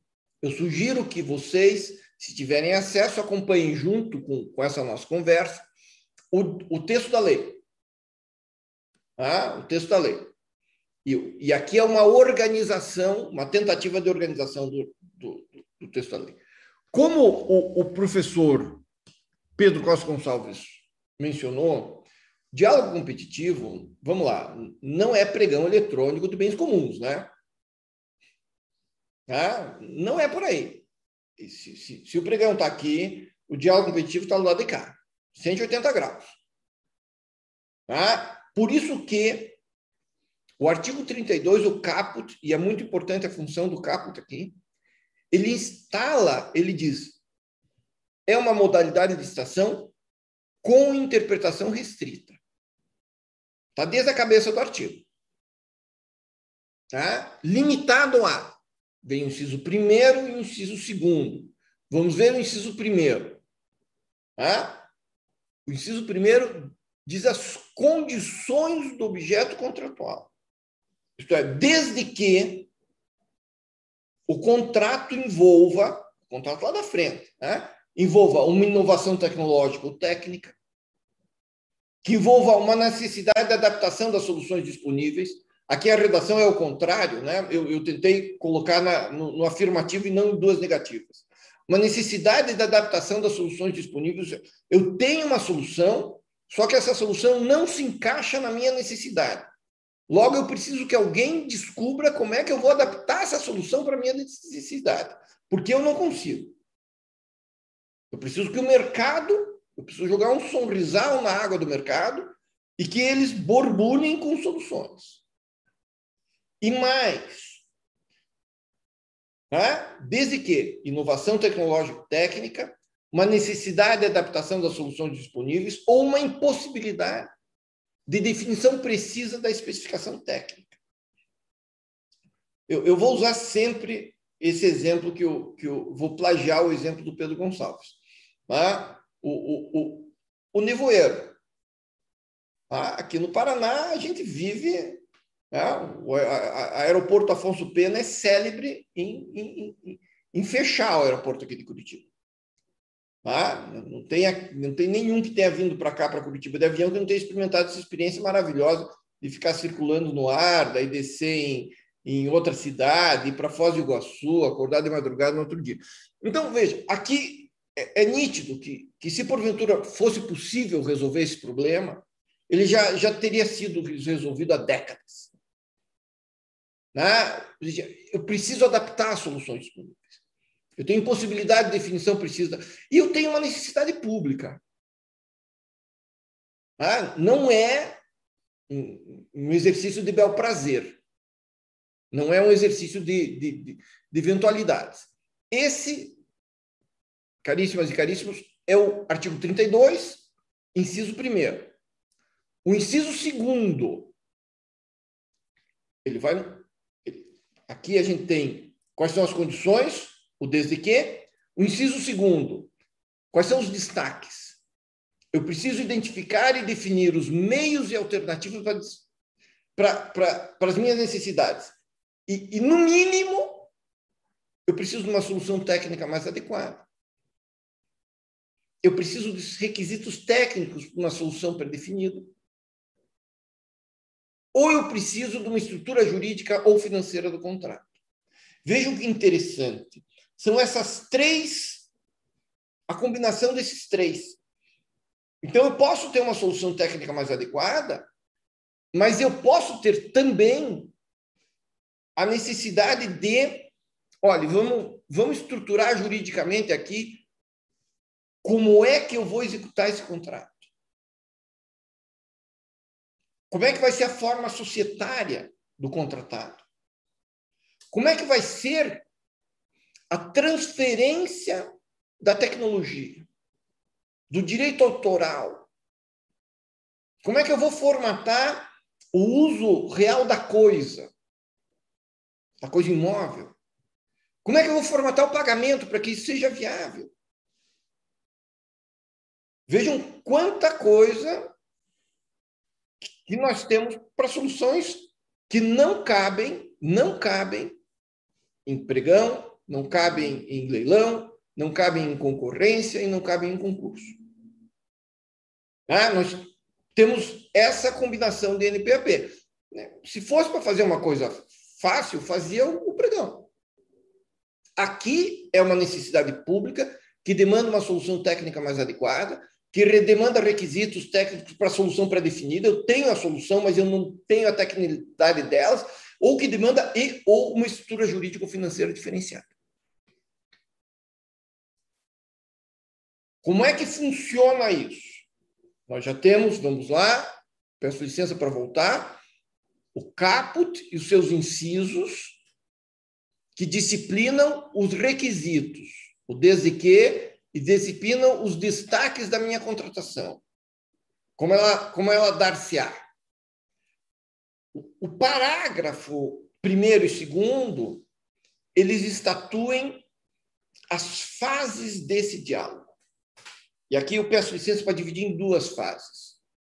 A primeira fase, que é efetivamente o diálogo, que é uma fase mais flexível, e que é uma fase que, pelo menos, enquanto ela perdurar, ela precisa ser confidencial. Ela precisa ser confidencial. O artigo 32, para o primeiro, ele prevê a constituição de uma comissão específica, e a comissão tem que ser formada por três servidores ou empregados públicos estáveis e, eventualmente, eventualmente, eu coloquei aqui no começo, o dispositivo é lá para baixo. Se tiver alguém acompanhando a lei, vai ver que é um, é, é inciso do parágrafo lá para baixo. Eu coloquei aqui porque é muito importante a constituição da comissão, né? ela vai ter que ser constituída antes. Né? Servidores estáveis, empregados estáveis e, eventualmente, a contratação de um terceiro. Isso é, eu vou precisar de um apoio técnico.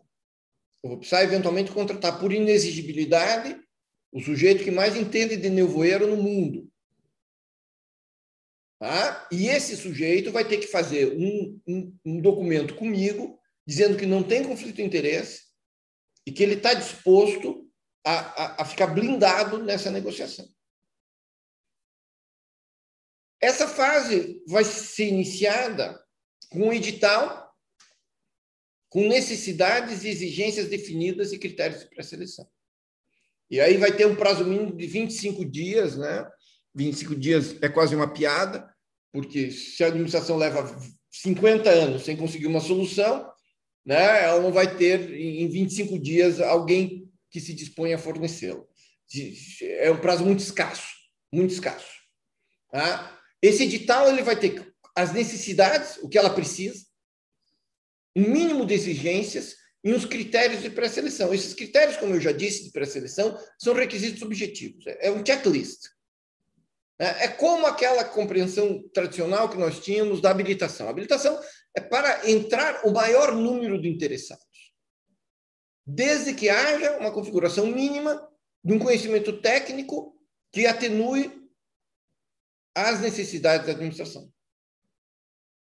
Aqui também há um dispositivo do artigo 32, parágrafo 1, que proíbe que determinadas informações sejam é, é, divulgadas no edital que, que possam, porventura, instalar uma simetria concorrencial.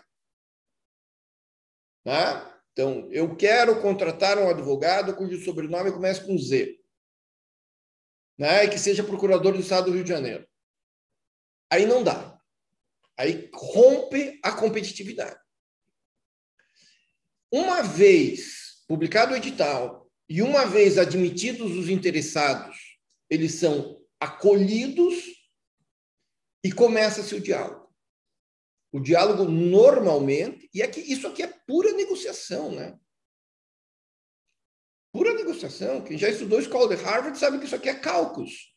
O sujeito faz a reunião privada, negocia privadamente, faz a ata e grava as, as, as intervenções, as conversas, as interações.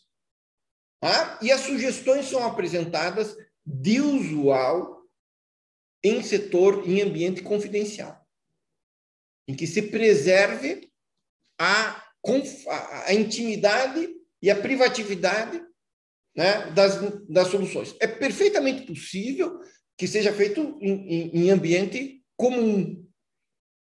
Mas se eu tenho uma solução fantástica, que eu sei implementar, né, e que eu desenvolvi de acordo com o meu investimento, eu não quero sentar com o meu concorrente e contar para ele qual é a minha solução fantástica. Ah, eu preciso da negociação sigilosa. Sigilosa. E esse diálogo desenvolver-se-á até a descoberta da solução. As reuniões têm que ter ata e tem que ter gravação. E aqui a gente vai ter um, um desafio que a lei não resolve porque na gravação e na ata, eventualmente, o interessado privado vai se ver intimidado a fornecer uma solução que, porventura, lhe seja exclusiva. Uma solução que, porventura, decorra do investimento e pesquisa dele. Uma solução que esteja, eventualmente, blindada por propriedade intelectual, por exemplo. Ah, ele vai compartilhar como? Por isso que, volto, peço licença para voltar a estrutura jurídico-financeira do contrato também é um tema interessante para ser visto, sobretudo em termos de direito autoral. E pode haver, isso também é, é uma questão própria de, de procedimentos de negociação complexa, pode haver diálogos sucessivos. Então, eu primeiro vou dialogar a respeito da questão técnica. Eu depois vou dialogar a respeito da solução jurídica. E eu e, e encerrou uma fase, Fechou essa fase, vamos para a próxima. Fechou essa fase, vamos para a próxima. Encontrei a solução, maravilha. Eu vou para outra fase do diálogo competitivo, que é uma que é uma fase, eu passei para o errado, desculpem, que é a fase da competição ela mesma. Aqui não é mais fase de diálogo. A primeira, como está aqui escrito, é flexível e confidencial. A segunda é formal e pública.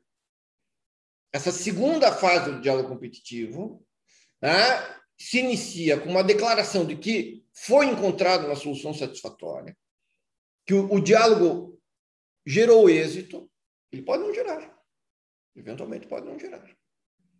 Né? Espera-se que gere. Ele gerou êxito e a solução satisfatória é esta.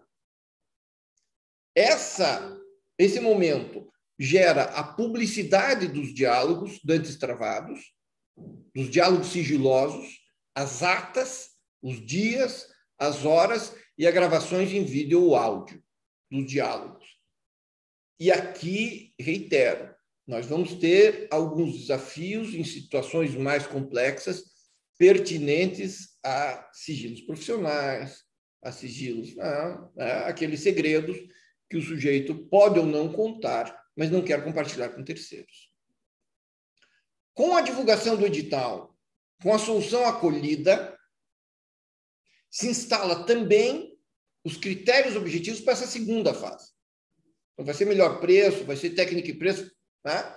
está definido lá, desde o edital, aqui vai ser divulgado e vai ser instalado. E a licitação ela se dá em, em face de quem?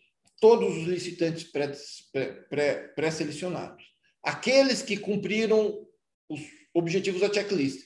Pode ser aquele que ofereceu a solução acolhida, pode ser um que não ofereceu solução alguma, Pode ser aquele que ficou numa solução que não foi acolhida, e assim por diante. São os pré-selecionados, mediante o critério objetivo estatuído lá atrás, quando numa espécie de espécie de habilitação.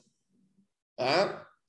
E aqui se dá também a possibilidade de uma negociação coletiva pré-julgamento. Uma possibilidade de uma negociação pré-adjudicatória, os esclarecimentos, ajustes das propostas, uma modulação que é diferente daquela, é diferente daquela do 61 da lei. E se dá, porque o do 61 é depois da proposta declarada vencedora. Aqui não, é antes. Tá? Se dá o julgamento das propostas. É, essa segunda fase ela pode ser instalada uma espécie de um edital Frankenstein, uma mistura das propostas anteriores, a lei não proíbe isso. A lei não trata expressamente, mas não proíbe. Em tese é possível. Em tese é possível. Em tese é possível. Bem, esse é o diálogo competitivo no sistema brasileiro. É o artigo 32. E o que, que a gente precisa aqui para conseguir aplicar esse artigo 32. A gente precisa esquecer aquilo que eu falei lá no começo da era da simplicidade administrativa. Nós não vivemos mais num mundo em que a administração pública, exceção feita à Procuradoria do Rio de Janeiro, tenha, seja formada por pessoas notáveis com conhecimento absoluto né? conhecimento de todos os temas. Né? Nós temos uma, uma, uma, administração pública em que os técnicos já não mais dispõem de todas as soluções. Eles dispõem de boa vontade, eles detectam a necessidade pública e eles precisam. O segundo momento, que é um grande desafio para aqueles que foram criados à luz da 8666, que eu costumo dizer, é, nós somos filhos da 8666, mas ela virou uma madraça no meio do caminho, né? bruxa malvada. Ah, a gente precisa pensar no design colaborativo de editais e contratos. Isso, isso aqui vai precisar passar por uma nova compreensão. Terceiro lugar, nós vamos precisar concretizar e dar mais substância para o desafio em si mesmo, para o caso concreto. Ah, o, o, o exemplo, me congratulo com o retorno do professor Pedro Poço Gonçalves ao, ao, nosso, ao nosso site, e eu já aviso a ele que eu não vou pagar é, é, royalties pelo exemplo do, do, do, da neblina, né? que eu já estou usando aqui, adorei o exemplo, e dos hospitais também. Vai ser um desafio em si mesmo. Aquele que está sendo experimentado em Valência, que não é o mesmo que está sendo experimentado na Serra do Mar, aqui em Curitiba, e que não é o mesmo que está sendo experimentado nos, no, no, no, no aeroporto Santos Dumont, no Rio de Janeiro. É aquele desafio, aquele caso concreto, para o qual a administração pública não conseguiu dar, dar uma solução. Em quarto lugar, nós precisamos consolidar o núcleo duro da discricionalidade administrativa na negociação havia na previsão original do projeto de lei, isso foi vetado, no artigo 32, havia a participação do Tribunal de Contas nisso aqui, no diálogo competitivo. Controle externo do diálogo competitivo.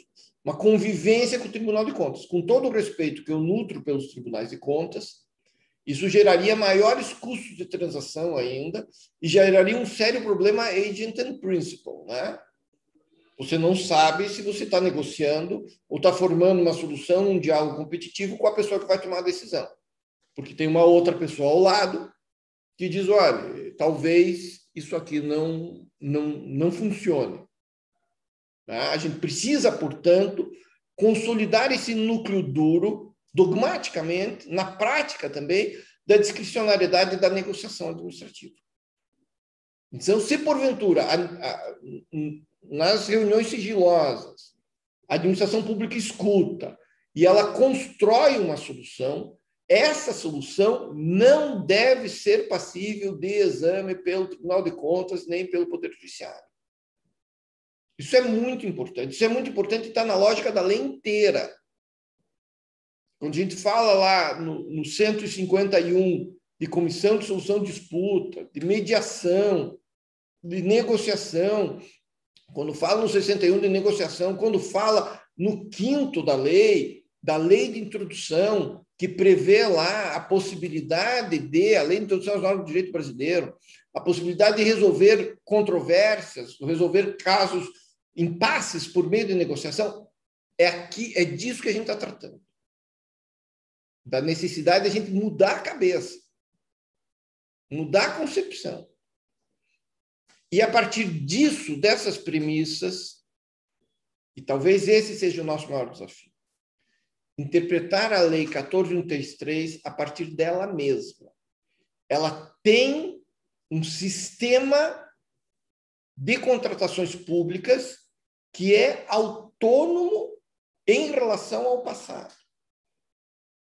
Não podemos fazer interpretação retrospectiva aqui, né? Olhar, interpretar pelo retrovisor como se a lei, ah, mas eu estou com saudades da 8666. Lamento, já foi. Será revogada em breve. Está com eficácia suspensa em alguns casos. Daqui a dois anos não haverá mais. Ah, mas eu quero aplicar aquela decisão do TCU, aquela instrução normativa que resolve. Não existe mais isso. E aqui eu vou dar um exemplo forte, né? Uma vez eu escrevi um artigo, o Carlos Ali diz, tira esse exemplo que né? é a mesma coisa que interpretar a Constituição atual, promulgado em 88, à luz da emenda constitucional 1 de 69. É a mesma coisa que, como eu fiz aquela provocação, meu professor Anderson Schreiber no começo, interpretar o código atual civil à luz do código de 16. É um outro sistema jurídico. E aqui cabe a nós, né, tem um livro fascinante do, do professor Schmidt Assmann, que fala do papel da dogmática jurídica. Cabe, cabe a nós que estudamos direito administrativo, construir soluções a partir da lei. A gente tem que fazer esse exercício para entender a lei sistematicamente. Ah, é, um, é um novo microsistema de contratações públicas. Daí a, a importância de eventos como esse, e por isso que eu agradeço imensamente o convite dos meus professores Flávio Amaral Garcia e Rodrigo Zambão, e a atenção de todos aí para com essas, essas peraltices acadêmicas que eu, que eu cometi contra todos. Eu vou tentar fechar aqui a minha tela, e a última vez que eu tentei, eu tive que sair da tela e voltar. Então, se vocês fugirem, não... se eu sair daqui, não imaginem que é porque é, eu estou com medo do debate, é o contrário. Né? Estão me ouvindo ainda? Beleza. Obrigado a todos pela atenção. Obrigado, obrigado. Diego, nós é que agradecemos. É, cada dia que passa, é, eu fico mais, modéstas favas, eu, eu fico mais orgulhoso do curso que, que nós estamos organizando aqui na PGE, porque o nível das aulas é altíssimo e, e, eu tenho aprendido muito. Eu não tenho dúvida de que todos os participantes são 237 participantes no só hoje no, no Zoom e no YouTube nós temos mais 100 assistindo. Então, adesão altíssima no dia de hoje. professor, muito obrigado. É, destacar aqui como talvez lidar com um diálogo competitivo vai exigir uma mudança de premissas, né, de como nós enxergamos o direito administrativo. Né, e o professor tem sido um especial incentivador dessas, dessa necessária mudança de paradigmas, é, nos incentivando, nos lembrando a esquecer de um monte de coisa. Né, esquecer da súmula 473, esquecer da, da lei 8666, então, o professor tem exercido o papel que a doutrina precisa exercer, né? de, de abandonar determinados dogmas, determinadas premissas que não produzem mais os resultados esperados. E, e, e essa inserção do diálogo competitivo né, num cenário maior de direitos dos contratos públicos, né, de, de enxergar as modalidades de licitação, e não só o diálogo competitivo, como técnicas de negociação. Eu acho que isso é importantíssimo. Né? incorporar essa forma de encarar as modalidades de licitação, é, é até para bem conduzir os procedimentos licitatórios. E, e, uma análise exaustiva do direito positivo, né? do que é, é, a Lei 14133 traz. Eu tenho a impressão, não sei se o professor também tem essa impressão, de que ela é, um, é minimalista né, na disciplina do, do, do diálogo competitivo, que talvez o regulamento tenha algum papel a desempenhar na, na, na, concretização do diálogo competitivo. não sei se essa é a impressão do professor. E uma preocupação que, que eu tenho, né, e o professor falou dessa, dessa lógica de criar-se um núcleo duro da discricionariedade, é, mas aqui no Brasil a gente tem uma certa preconcepção né, com discricionariedade administrativa.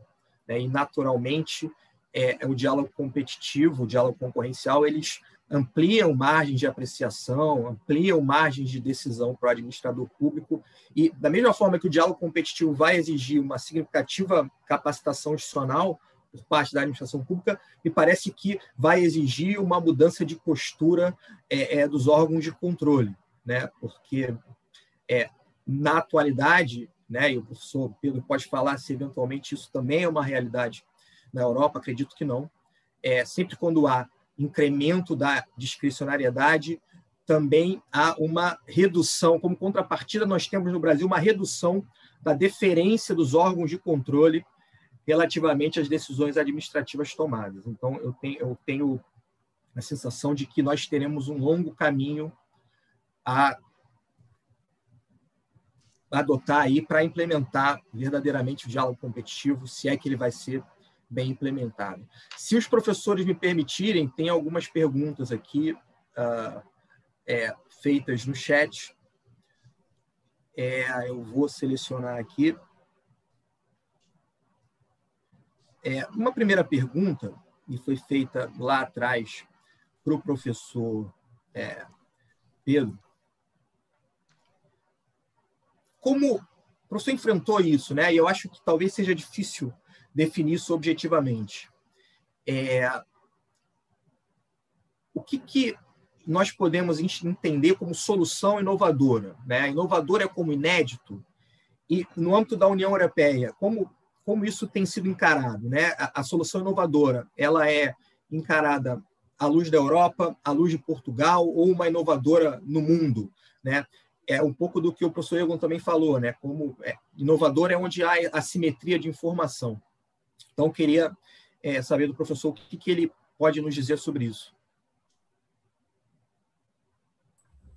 Muito bem, muito, muito obrigado, Rodrigo. Não, quer dizer, solução inovadora eh, é, digamos, a solução que não está disponível no mercado. Eh, e o mercado aqui é o mercado, no caso europeu, é o mercado europeu, não é? No caso da Europa, é o mercado europeu. É uma solução que não está disponível. Eh, de resto, há uma, há uma, uma, uma, uma decisão do Tribunal de Justiça muito interessante sobre isto, que não tem nada a ver com o diálogo competitivo, tem a ver com as adjudicações diretas e com a situação em que há uma adjudicação direta em que a entidade adjudicante invoca como motivo para fazer a adjudicação direta, invoca eh, a inexistência de solução razoável no mercado. Não existe uma solução razoável no mercado e, portanto, isso permite que ela faça um ajuste direto e o Tribunal de Justiça disse uma coisa interessante nesse acórdão, que foi dizer uh, o mercado não é o mercado local da entidade adjudicante. O mercado é o mercado europeu. E, portanto, uma entidade adjudicante não pode dizer que uma solução não é, agora fazendo a transposição, que uma solução que precisa de uma solução inovadora, eh, quando não a tem ao lado da porta, mas tem-na no mercado, ou ela pode existir no mercado. E tem de fazer uma investigação nesse sentido. Mas, e, portanto, eh, diria, a solução inovadora tem, portanto, esta, esta, esta matriz, não é? Esta, esta ideia. Mas uma coisa importante que há bocado não disse, e agora o professor Egan e também o professor Rodrigo referiu isso, que é a questão da discricionariedade de negociação, da discricionariedade de negociação. Porque aqui verdadeiramente nós estamos a falar de uma discricionariedade nova, porque não é a discricionariedade de, digamos, de aplicar um conceito ou uma lei que diz que se pode fazer isto ou aquilo, não, é construção de todo o processo decisório que é negociado. E isto, eh, uma coisa que eu há, há pouco nos riscos, nos riscos não, não, não, não sublinhei devidamente, o passo que uh, o direito europeu deu no sentido de abrir, admitir procedimentos com fases negociais, o, diálogo concorrencial é um deles, procedimentos com fases de negociação, é visto com, muita, com muito ceticismo por muitos autores, precisamente porque isso pode envolver, uh, digamos, uma infixidez, não é? uma, uma, uma situação, digamos, elástica quanto ao próprio critério de controle. O próprio critério de controle dos tribunais, uma vez que a negociação é, é o que é, é uma negociação, é uma, é uma, é uma discricionalidade muito aberta, com poucas balizas, isso levanta dificuldades específicas que não são só deste procedimento. No caso europeu, são também do procedimento das parcerias para a inovação e do chamado procedimento de negociação. Mas é uma nota importante essa.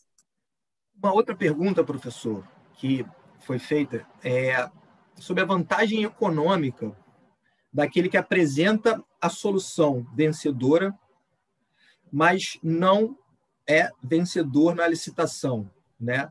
É, aqui acho que talvez é, a pergunta tenha um pouco a ver com o PNI, né? Porque no PNI aquele que tem o projeto escolhido, ele tem os seus custos pode ter os seus custos, dependendo da disciplina, os seus custos ressarcidos pelo vencedor da licitação. Será que essa é uma regulamentação, uma regulação possível no campo do diálogo concorrencial?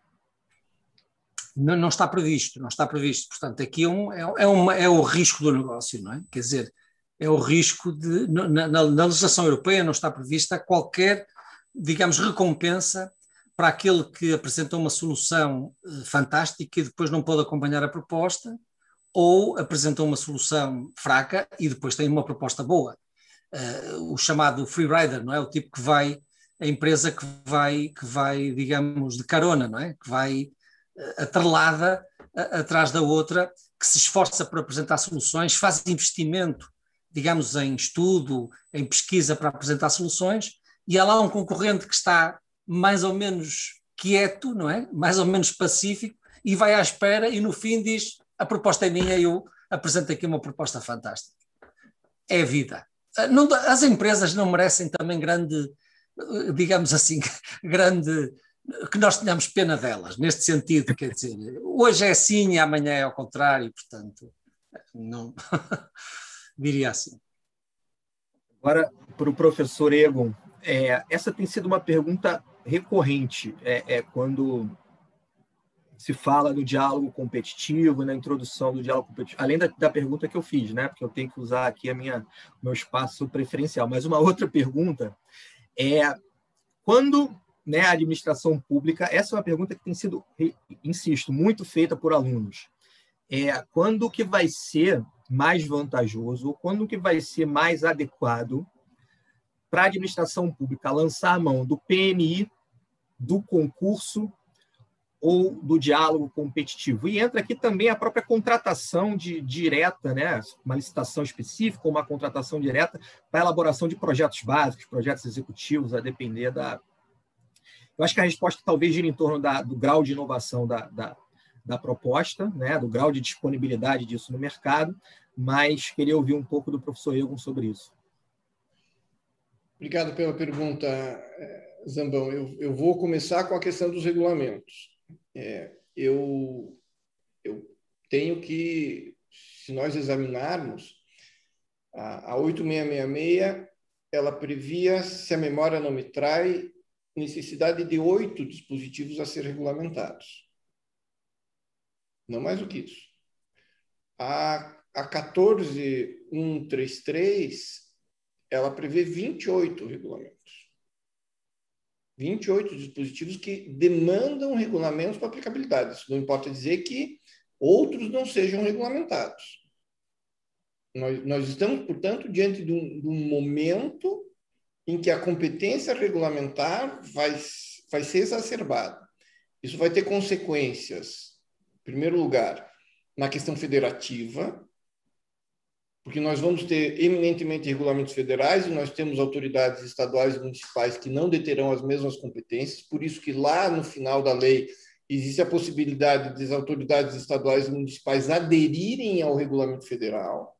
E aqui a gente tem um desafio federativo forte, né? que é o que está acontecendo já há algum tempo e nem todos detectaram, na questão dos consórcios públicos, que funcionam bem em Estado unitário, mas em Estado federal, o Supremo Tribunal Federal já foi instado a dizer que não é inconstitucional a lei de consórcios públicos, e o regulamento federal que disciplina consórcios públicos estaduais e municipais, como eu já disse, é federal. Ah, a gente precisa rever essa questão. Então, o regulamento vai vir, vai vir com uma compreensão e aqui é uma provocação, quem sabe maior do que aquela dificuldade ou aqueles desafios que nós tivemos na década de 90 para falar de regulamento das agências reguladoras. Tá? Será que não daria para falar num decreto federal de normas gerais? É, é, para falar dá, né? Mas falar você já falou. É, mas ele não, ele, ele, o, o, decreto federal, eu tenho a impressão que ele há de vir robusto, vai resolver os vários desafios que a administração federal vai ter para implementar a nova lei, e os estados e municípios vão aderir a esse, a esse regulamento. E alguns nem vão aderir ao regulamento, vão aplicá-lo sem, sem, de forma inconsciente. E daí, na verdade, eu vou para o segundo ponto, que é a questão da discricionariedade. Né? Que o, o, o, professor Pedro também, também, também chamou a nossa atenção para isso. Tem o livro dele aqui atrás, aquele livro com capa lombada vermelha, é o livro do professor Pedro Gonçalves, que está aqui ao alcance da mão, quando eu tenho dúvida eu viro e pego. Né? O que ele trata, a teoria tradicional do, da discricionariedade administrativa, muito bem, e com aquela questão de que a discricionariedade administrativa, evidentemente, é uma competência atribuída para fazer, e aqui digo eu, a escolha mais eficiente, a melhor escolha. Não é uma escolha neutra. Mas isso, quiçá, seja apropriado por uma discricionariedade tradicional. Porque aqui, e a gente vai ter um desafio do controle aqui. A solução mais inovadora, quem vai poder dizer que essa solução é melhor do que a outra? Ou é a solução passível de ser encontrada?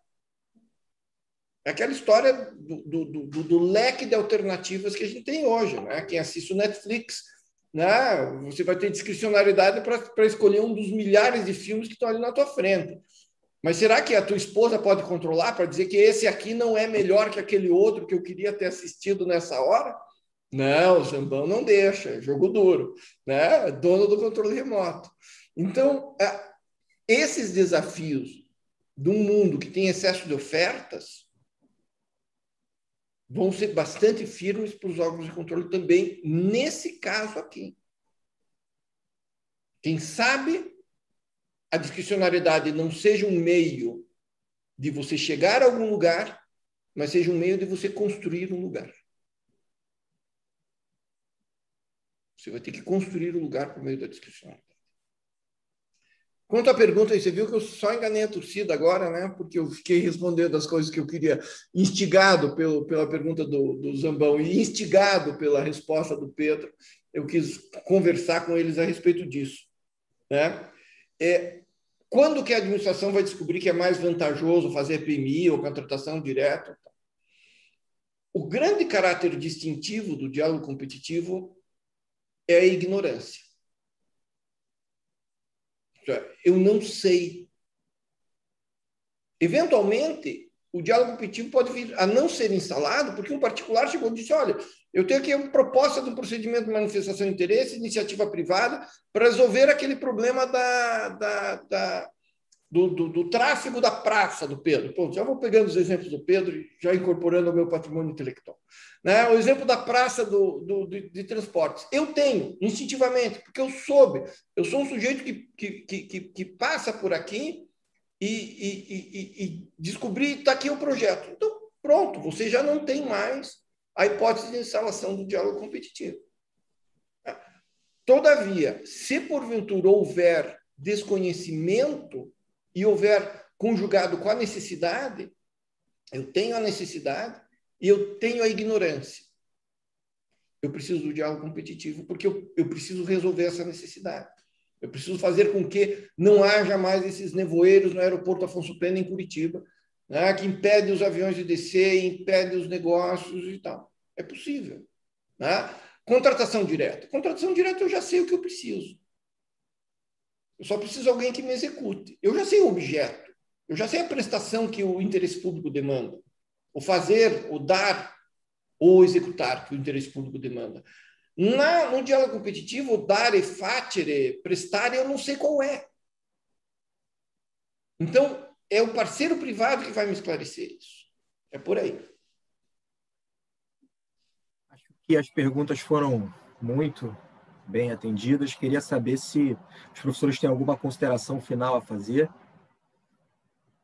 Eu só tenho, um agradecimento, só tenho um agradecimento a fazer a todos e foi um gosto muito e uma satisfação imensa estar aqui com o Rodrigo e com o Egon e com o Flávio, não é? Embora. Um, eu fica-me aqui uma dúvida que não posso deixar de esclarecer. o Flávio, o Flávio hum, está, está, está de boa saúde, porque é que não veio, não é? Quer dizer, ele, ele anunciou, anunciou uh, enfim, é uma, é uma, é uma, é uma pura, pura brincadeira é uma pura brincadeira. Não, mas, portanto, fico com, com muito gosto por, todo, por todos uh, e, e sinto-me muito honrado com este convite feito pela bondade do, do Rodrigo e do Flávio. Muito obrigado. Eu também, só gratidão. Só gratidão. Agradeço ao, ao, ao, Rodrigo, ao Flávio, agradeço ao Anderson Schreiber pela sempre afetuosa acolhida que eu tenho na Procuradoria do Rio de Janeiro. E, para mim, melhor impossível estar tá na companhia do meu professor, que é o Pedro Costa Gonçalves. Né? Então, só, só aprendo muito, aprendi muito. Imensa gratidão a todos. Muito obrigado, queridos. E obrigado a vocês obrigado. que nos aguentaram aí até essa hora. Obrigado, obrigado. Obrigado. Nós é que temos que agradecer, professores. Tenham um excelente fim de semana, saúde para todos e até a próxima oportunidade. Um abraço. Saúde. Fiquem bem.